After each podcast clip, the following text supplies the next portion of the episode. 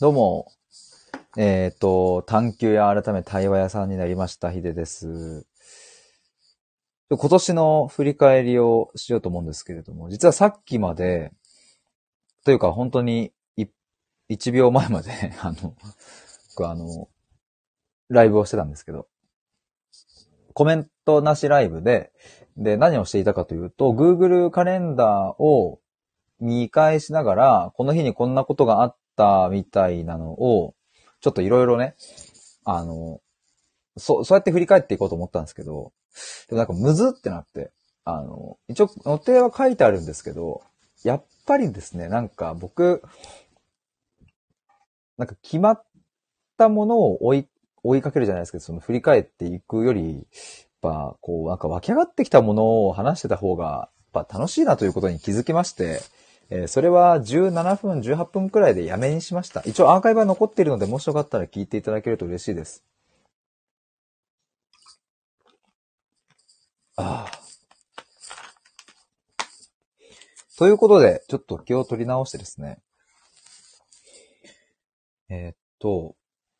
でもただ、そうは言っても、あの、ちょっと元になるものはありまして、つい先日、2022年の仕事を振り返る日っていう、うそういう会があって、で、そこでワークシートみたいなのを作ったんですよね。ちょっとそれを元にお話ししていこうと思います。あ、KT さんこんばんは。どうもどうも。ちょっとね、あの、さっき、あの、やってたのがなんか、その Google カレンダー振り返りでやろうと思ったんですけど、なんか、Google カレンダー振り返るのつまんねえなと思ってやめました。KT さん、実家で家族なうです。実家で家族なうのところありがとうございます。あ、これさ、これなんかちょっと、ああれか。共有する方がちょっと時間かかっちゃうからいいや。まず、今年の1月から3月。あ、そうそう、これあの、この前、あの、やったワークシートをちょっと元にね、話そうかなと。あ、KT さん、ヒデさんにとってどんな1年でしたか？ありがとうございます。まずそうですね。じゃあ、1年、どんな1年だったかっていうのを、そこから話しましょうか。そう、ちょっとこの振り返り会でね、いろいろこう、出したいなと思いまして。そう、でも僕もね、あの、今日歩きながら、一言で言うと何だったんだろうとか考えてて、例えば漢字で表してみたりとかよくあるじゃないですか。漢字だったら何だろうなとかって思ってたんですけど、でもなんか一つ思い浮かんだのは、あの、探求の求ですね。極めるとも読む、あの、研究の究ですね。なんかそこが僕、なんか今年の一年をもし漢字一字でって言われると、その究、極めるっていうところだったかなと思います。あ、KT さんありがとうございます。その探求の究ですね。で、なんかその、その字が出てきたのは、まあなんかあの、多分、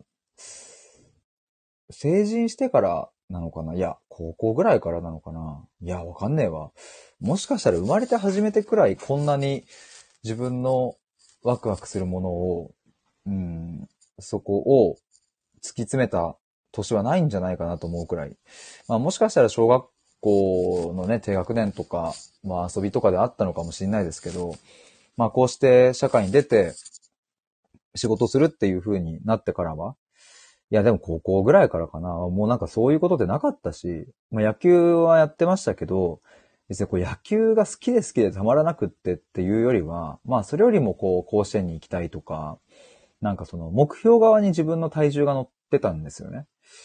で、まあその気持ちも嘘ではないものの、なんかやっぱりこう好きで好きでたまらないみたいなエネルギー値とはやっぱり違くって。なんかそれが今年1年は逆に言うと、その、こうなりたいという目標は別になかったんですけど、もう好きで好きでたまらないみたいなものを極め続けたなという1年だったかと思います。だからまあ、何か今年1年はこうなるんだとか、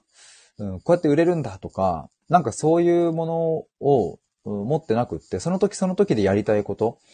メンバーシップやって1時間ぶっ通しで話してみたいとかって言って、まあメンバーシップやってみたりだとか、KT さんもありがとうございました。とか、うん、あと、クラファンもそうですね。クラファンとかも、まあ最初はそのクラウドファンディングのプラットフォームの人からやってみませんかってツイッターで DM をいただいたんですけど、あだったらやってみたいっていうことで、あじゃあその目標金額を達成するためには、みたいなのでやってみたり、まああとは、えっ、ー、と、コミュニティ運営とかもそうですね。とり、とりあえずもうなんかやってみたいみたいな感じで、ワクワク感を元に走ってきたなという感じですね。だからそれって多分今までの僕の人生の中では、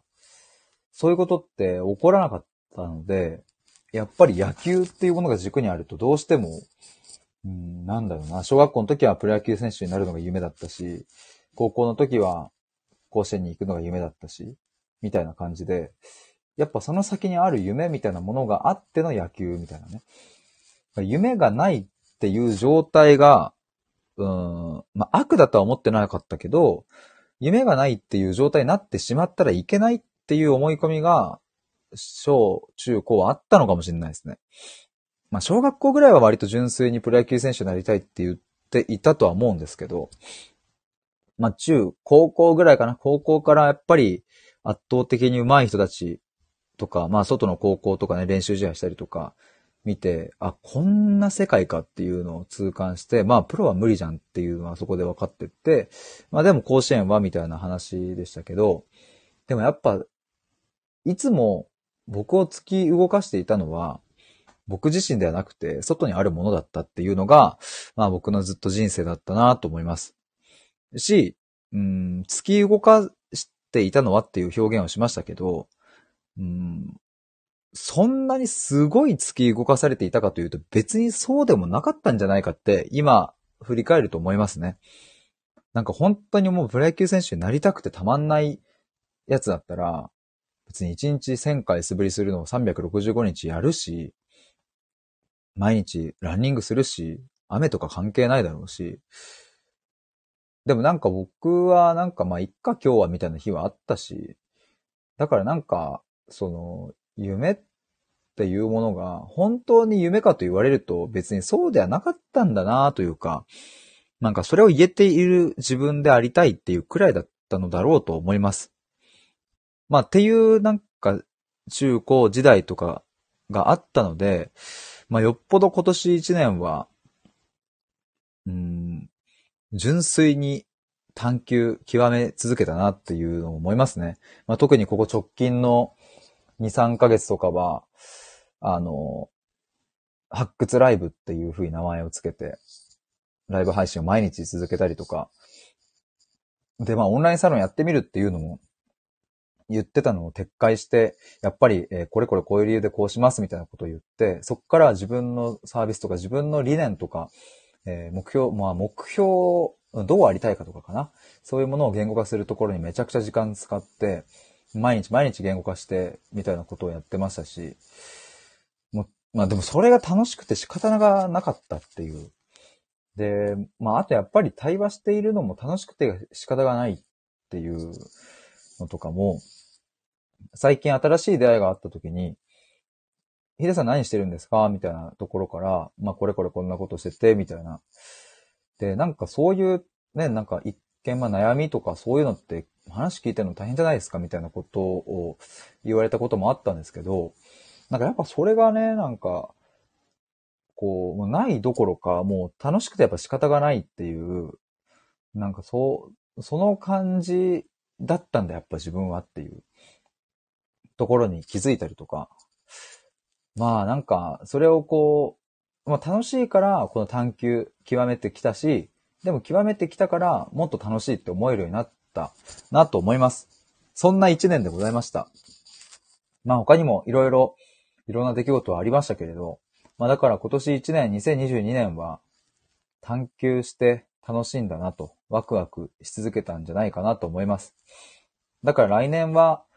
まあこの、でもただワクワク感だけでは、やっぱり生きていけないので、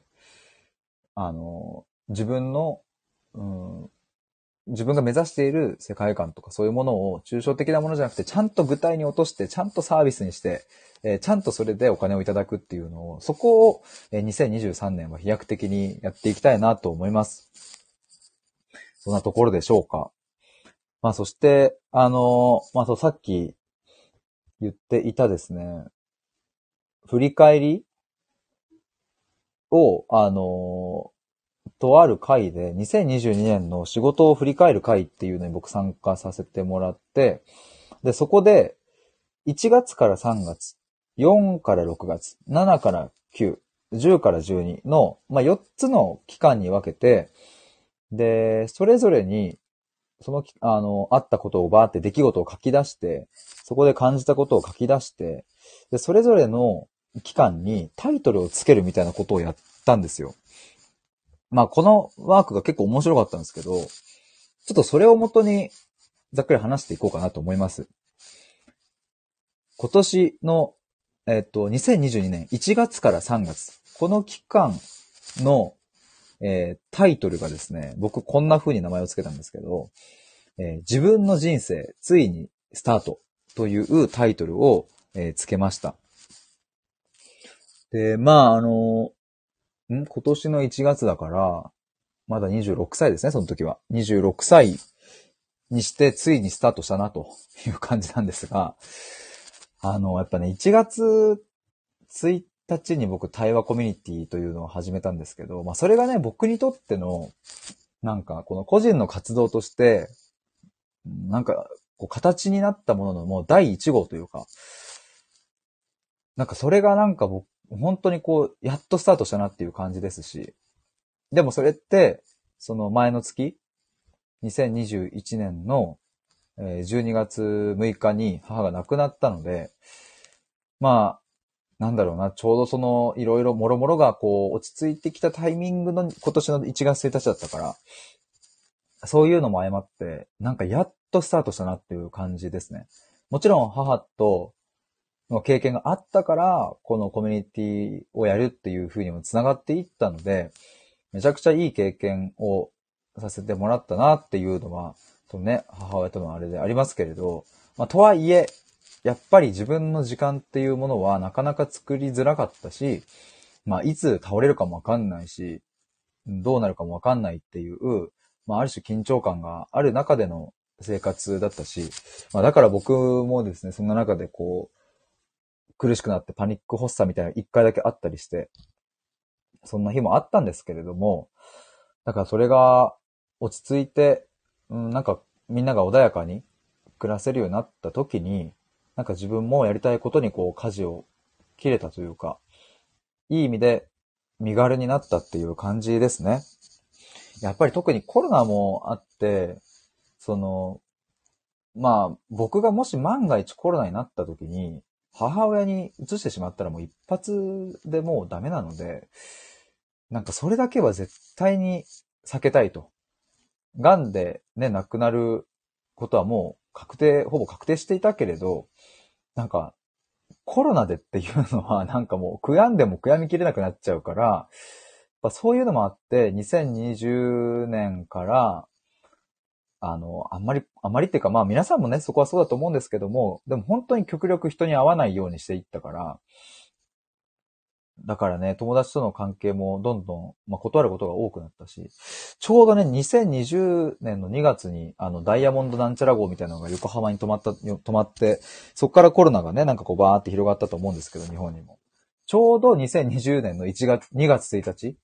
に母も癌を宣告されたので、ちょうどね、コロナの時期とね、ドンピシャで被ってるんですよね。だからなんかまあ、やっぱ敏感でした、とっても。一人暮らしだったらさ、別にね、あの、そんなにこう、なんだろうな、コロナになったところで、別に自分だけだからさ、あれなんですけど、まあ僕はやっぱ母をこう、に寄り添うって決めたから、えー一緒に実家にいるし、まあそんな感じでですね、やっぱりまあそれがでもどうしても苦しかったりとか、で、まあそんな中でも、どうしても親友には会いたいなと思って親友に会う時もあったんですけど、でも会ってる時もやっぱ気になっちゃうんですよね。自分がもし今、こうやって友達と会って楽しんでる時に家で母が倒れたらどうしようとか、うん、あとね、さっき言ったように、もし自分がコロナになってしまって母に移したらさ、でもさ、親友のことを別に責められるわけでもないじゃん？責められないじゃん？みたいなとこは。どこで別に感染してるかもわかんないし。でもなんかそうなってきちゃうと、まあ、もうなんかいろいろ気になっちゃって。まあ命に関わることだから。っていう感じのところから、まあ、人生、終止符というかね、最後、母親も人生を見事にしまって、えー、終えて、からの今年の1月1日だったので、なんかね、こう、いい意味でこう解放されて、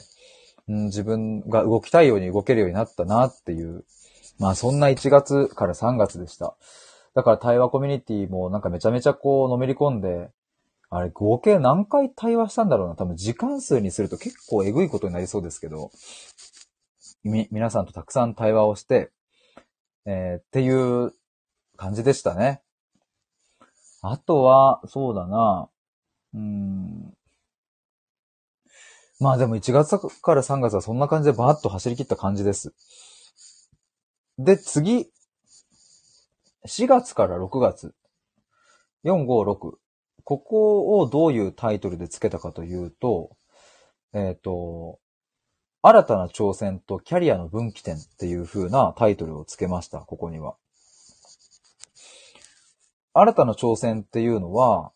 まあ、あの、あれですね。探求アトリエっていう無料のオンラインコミュニティだったりとか、まあ、あとは、えっ、ー、と、自分のことをね、探求屋っていう風に名乗り出してみたりだとか、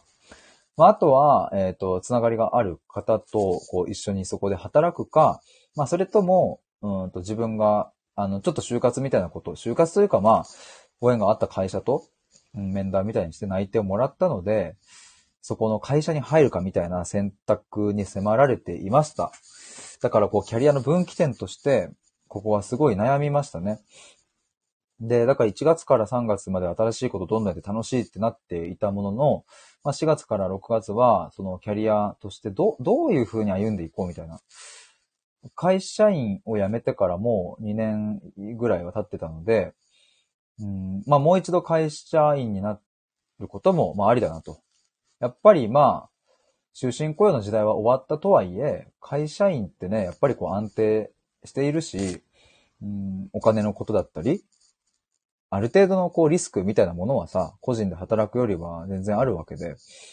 うん、やっぱりこう会社員に戻るっていう道と、いやでも個人でもやっていきたいなっていう道ととか、いろいろここは悩んでいたなと思います。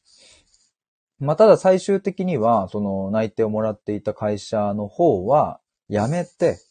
あの、つながりがある方と一緒に働くという道を取り、まあ、そのまま自分の個人の活動も続けていこうみたいな感じになりました。まあ、やっぱりね、こう会社、そこの会社に、で、もうすごいいいなとは思ったんですけど、うん、今じゃなきゃできないかって言われると、まあそうでもないよなっていう。例えばなんか一人個人でやってみてうまくいかなくて、もうどうしようもないっていう時に、またね、受けることができたら、もしかしたらその時にでもいける可能性はあるなと。でもなんかこうして個人で挑戦するみたいなものは、うん、正直、ね、別にまあそれもね、言ったらまあ30になっても40になってもいつになってもできるんだけど、でもまあこの若いがゆえにいろいろ動けるし、やっぱ体力があるうちにできることやっときたいなみたいなのもあったりして、まあそれでこう、個人でみたいな道を、えっ、ー、と、選びましたね。で、この辺からですね、また新しい出会いがあったりして、えっ、ー、と、ワークショップをオフラインで開いてみたり、なんかこう価値観をこう深めようみたいなね、そういうワークショップをやってみたりとか、えー、やりましたね。で、次がね、7月から7、8、9。今、1、2、3、4、5、6と話してきて、次7、8、9、えっ、ー、と、のところなんですけども、ここにどんなタイトルをつけたかというと、えっ、ー、と、迷いと葛藤、組織か一人かというところですね。まあ、今話してきたところとの、まあ、続きでもあるんですが、あの、まあ、自分、そのつながりがある方と、まあ、小さな組織で働いていたんですよ。働いていたんですけれども、うん、それと同時に、まあ、クラウドファンディングをやったりだ、僕個人でクラウドファンディングをやったりだとか、まあ、あと10人のオンライン対話会を開催したりだとか、まあ、いろいろそういうのも個人でやったりして、こう、自分一人での活動みたいなものも、もっともっとこう、伸ばしていけたらいいなとも思いつつ、でもこうして組織で、えっ、と、働くみたいなのも、まあさっきごめんなさい。ちょっとややこしいんですけど、さっき言ってた会社ではなくって、まあ別の組織ですね。ちっちゃい、あの、組織で働いてたんですけど、うーん、これは難しいなとなって、自分もやりたいことはあるし、でもここでできることもあるし、とか、うん、なんかそういうことをこう迷い、葛藤がいろいろありましたね。え自分一人でもできること、やりたいことが、うん、でも自分一人じゃできないこと、やれないこともあるしとか、組織だからこそできること、やれることもあるし、組織だからこそできないこと、やれないこともあるし、とか。まあそこはあくまで僕が立ち上げた、えー、会社とかではないのでね。でもじゃあかといって自分が今すぐ会社を立ち上げられるかといえばそうでもないし、みたいな。これどうやって、どうしようみたいな感じで迷っておりました。が、えっ、ー、と、まあ、最後10、11、12というこの3ヶ月間ですが、そこにつけたタイトルがですね、真剣に青春、太陽に向かって走ろうっていう感じで、結局その迷いと葛藤があったもののですね、えっ、ー、と、まあ、結論としては、えっ、ー、と、個人でもっとやっていくっていう形になったんですよ。だから、あの、配信聞いてくださっている方は、ね、あの、知っていただいてるかもですけども、えっ、ー、と、なんだ、発掘ライブっていう風に名前をつけて、毎日毎日ライブ配信をしたりだとかして、いろいろやってたんですけど、だからこのね、3ヶ月ぐらいは、この、まあ、今は対話屋さんって言ってるんですけど、あの、探求屋として、誰に何をどうやって届けたいのみたいなところを、めちゃくちゃ言語化してはまた違うこと言って、言語化しては違うこと言って、まあ、違うこと言ってっていうか、これ前もどっかで言ったんですけど、イメージとしては、なんかこう漫画家さんがさ、こう、漫画家だけかわかんないけど、こう、なんか紙にバーって書いて、あ、でもなんか違うってぐちゃぐちゃぐちゃってポイってゴミ箱に捨てて、漫画家だけじゃないかな、こう、物書きの人のイメージかな、小説かわかんないけど、物書きみたいな人が、こう書いては捨てて、書いては捨ててみたいなことを、なんかしてるイメージってなんかあると思うんですけど、なんかまさにそれをやっていた感じ、なんか、ここれだと思って言葉にして、うわ、俺は多分これをやりたいんだみたいなことを言ってみても、次の日になるとまたアップデートされて、あ、こっちだこっちだみたいなことをずーっとやってたなと思いますし、最近もやってます。し、でもなんか、それのおかげで、どんどんどんどんなんかこうね、あの、自分の思考が洗練されていくし、うん、ちょっとずつではあるけど、自分がたどり着きたいところに、まあ、1日1ミリでも動いてきたなっていう感じがありますね。で、なんか僕、パッと思い浮かんだことを、自分の LINE に一人で、一人グループ LINE みたいなのを作ってて、そこに書き出すようにしてるんですよ。で、まあ、そ、それ、あの、すごい便利なのが、あの、LINE ってね、あの、日付で戻れるので、この月どんな感じだったかなと思って、昨日とかバーって読み返していたら、やっぱり今年の前半ぐらいで、なんかね、言ってることは、あの、根本的に言ってることは今と変わんないんですけど、ただ表現している言葉としては全然浅いなっていうふうにそのメモ書きを読んで思いましたね。まこんな風に表現してたんだと思って、これじゃあ伝わらんなって思いながら、でも別に今は今で、まだまだ届けられてないなとも思うので、来年来年の今頃今日のメモを見返したら、また違うことを思うんでしょうけれど、でももう間違いなく、この3ヶ月間で一気にその思考の洗練さが増していったし、自分がやりたいこととか、そういうものが、なんか磨かれていったなという感じがして。だからこの真剣に青春、太陽に向かって走ろうっていうのは、なんかこの3ヶ月間の僕自身の中にあった感覚っていうのが、このタイトルにまさにあるところですね。なんか自分は結局どういうふうに生きたいのかとか、何をしたいのか、誰に届けたいみたいなところを、まあ、本気で考えまくったこの時間、まくってきてこの時間が、私楽しいし幸せだなというふうにめちゃくちゃ感じました。で、なんかやっぱこう太陽に向かって走ろうは結構僕のテーマかもしんないですね。これなんか人生のテーマって感じがしますわ。なんかこれやっぱ好きですっごく。なんか、いつから好きなのかわかんないですけど、なんか太陽に向かって走るって、これ前もね、同じような話の重複になっちゃいますけど、絶対に太陽になんてつくわけないじゃないですか、やっぱ。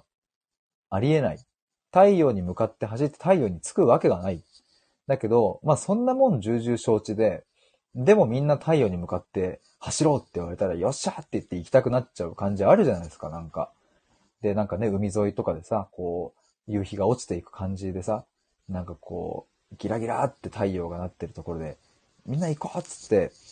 あっちに向かって走るぞって言って、なんか海にジャバーンみたいな。で、びしょびしょになって帰るみたいな。ね。あの、多分そのものの数分ぐらいの、数分もないかもしれないですね。30秒ぐらいの出来事かもしれないですけど。でもなんか、太陽に向かって走ろうって誰かが言って、よし行こうって言って、バッて走り出した瞬間の、なんか躍動感というか、なんか楽しい感覚なんとも言えない感じなんか、あの瞬間にめんどくさいとか絶対思わないと思うんですよね。うわ、めんどくさ、太陽に向かって走るのみたいな。なんか絶対思わない。なんかね、普段仕事とかしてたり、なんか家のこととか、掃除とか、まあ、それこそ年末大掃除とかね、あの、綺麗にしたいけど、めんどくさいじゃないですか、やっぱ。わ、これめんどくさいな、みたいな。でもまあまあ、もちろんそういうことが別にいけないわけじゃなくって、えめんどくさいことは山ほどあると。その何か行動をするときに。ただ、太陽に向かって走るっていうのはもうね、めんどくさいどころかもう体が勝手に動き出してしまって、その行動がなんだろうな、うん、心と連動している感じ？頭が体に対して走れって命令しているんじゃなくって、もう心が主導権を握ってる感じがして、もうそれがたまらないなっていうのが、この太陽に向かって走ろうっていうところになんかこう現れてて、でも本当にこの3ヶ月間っていうのは、あの、このライブ配信でもそうだし、まあ、実際のリアルのコミュニケーションでもそうだし、いや、僕これめちゃくちゃ好きなんですよねとか、探求してる時間が本当たまんなくってとか、対話してる時間が本当に楽しくて仕方ないんですとか、なんかそういうのを表現して、えー、まあ同時にこう、いろいろ自分の考えとかも表現していく中で、まさに太陽に向かって走っているかのような、そんな楽しさがこの3ヶ月間はとってもあったなと思います。いや、だからなんか、こう、対話屋さんって今、こう、言い換えてみたり、また多分ね、きっとね、来月とか再来月になったら変わってるかもしれません。なんか、いろいろ変わるかもしれませんが、やっぱりこうしてなんか、ね、探求して、うん、ああでもない、こうでもないってやってる時間が僕はなんか大好きでたまらなくって。でも、うん、着実に一歩ずつ進んでいる感じがして、だから今年の前半ぐらいのメモを見返したときに、自分のなんだろうな、こう、流度の荒さっていうか、なんか荒削りだなっていうのをめちゃくちゃ感じたんですよね。まあ今もまだまだなところはありますけれども。でもなんか自分でそうやって成長を感じられたっていうのがとっても嬉しいですし、まあこれはもう僕の中での、うん、ずっと心に太陽に向かって走るっていうのは、なんかずっと来年も継続していきたいなと思います。そんな感じで、えっ、ー、と、今年を振り返ってみましたが、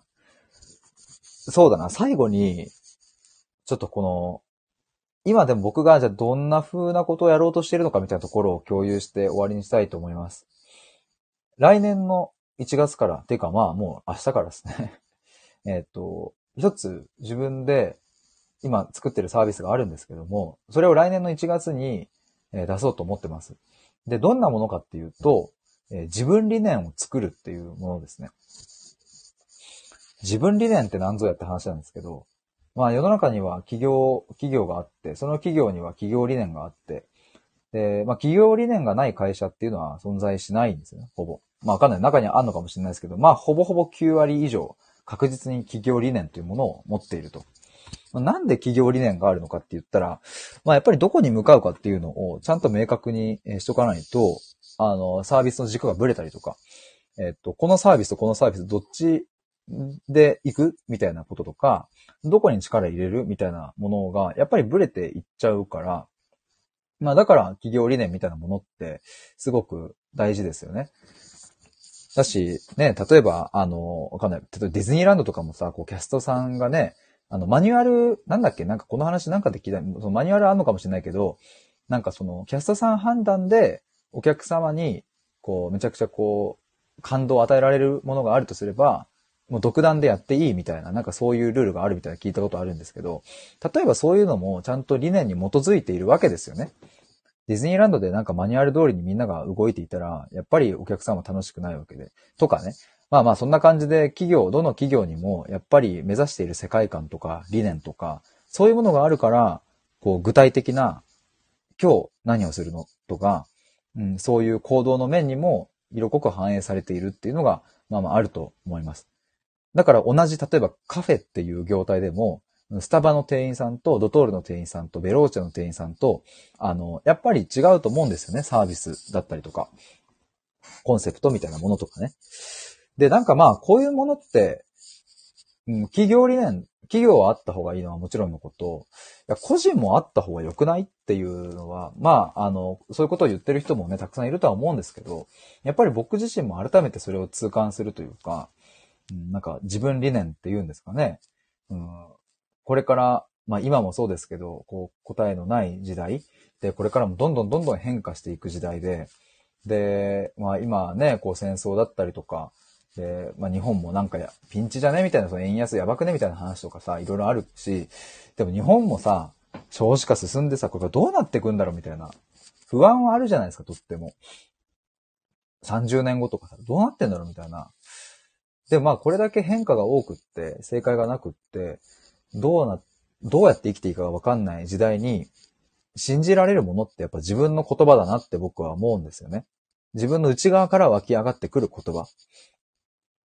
しかないんじゃないかっていうぐらいですね。もちろん憧れの存在だったり尊敬する人だったり、なんかそういうものが自分の道しるべになってくれることはありますが、最後の最後、誰もいなくなった時にというか、最後の最後、自分の味方でいてくれるのはやっぱり自分の自分自身だし、自分の言葉だなって僕は思うし、まあ、裏を返すと、自分の言葉っていうのをちゃんと自分で大切に持っておくとですね、これから自分に襲いかかってくるいろんな苦難、えー、苦悩みたいなものを跳ねのけてね、力強く歩めていけると僕は思うんですよ。なんか人生生きてたらさ、もちろん苦しいこととかさ、ない方がいいとは思うんですけど、でも無理じゃんっていう、あの、絶対ある、絶対あるんですよ、苦しいことは。この先。でも、その前提で、えっ、ー、と、行かないとさ、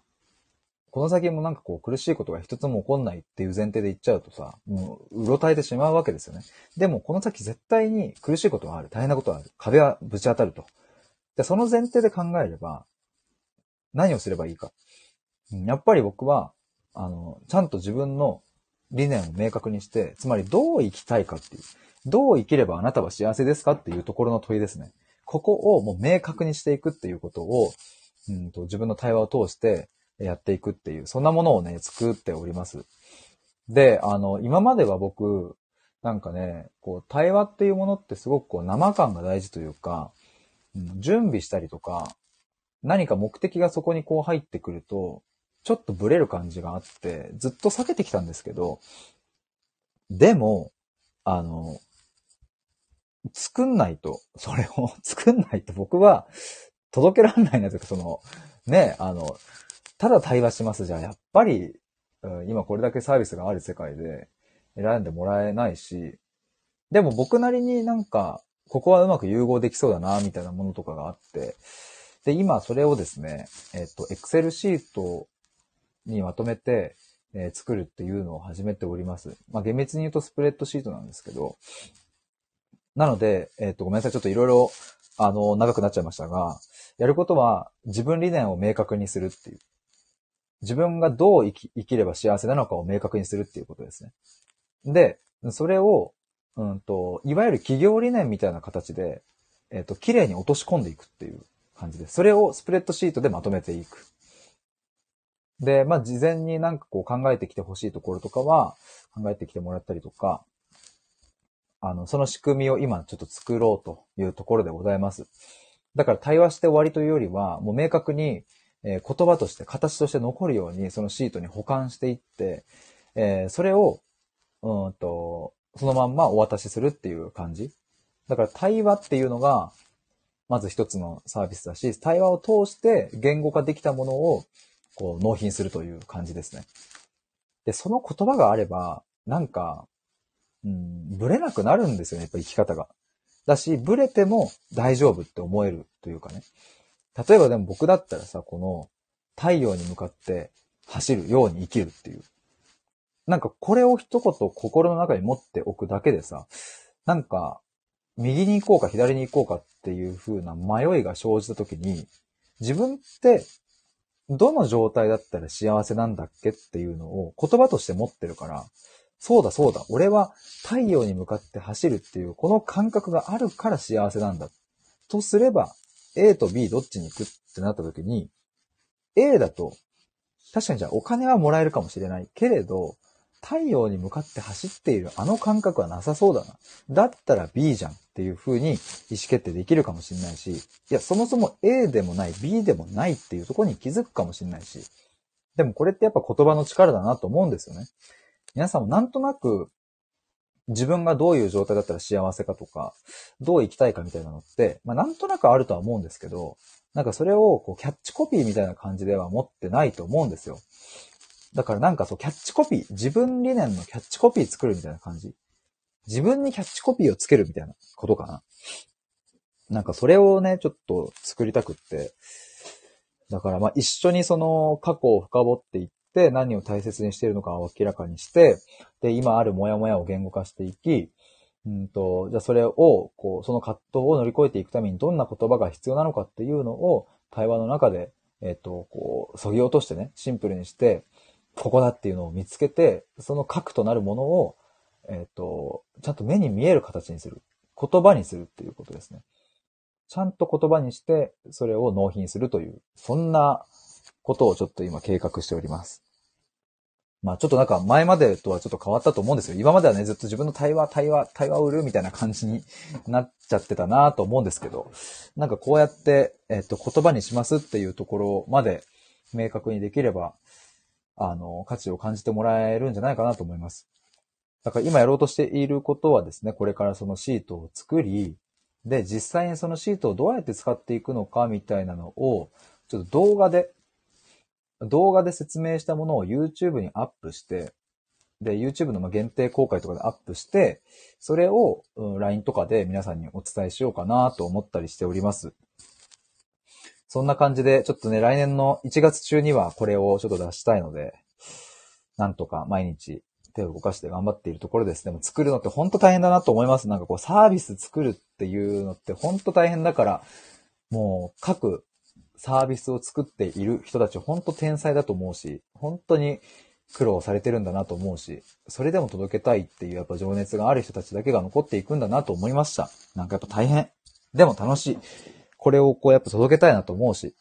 自分理念っていうのを作りませんかっていうのを、まあこれをぜひ、えっ、と、ま、もしよかったら来年受けてもらえたらなと思います。そんな感じで19時になりましたので、えー、今日はここらで終わりにしたいと思います。まあ先ほど1本目のアーカイブ、えー、から立ち上げ直してこっちに来ましたが、えー、聞いていただいた皆さん、ありがとうございました。えー、また来年もよろしくお願いします。今年はお世話になりました。ということで、良いお年をお迎えください。バイバーイ。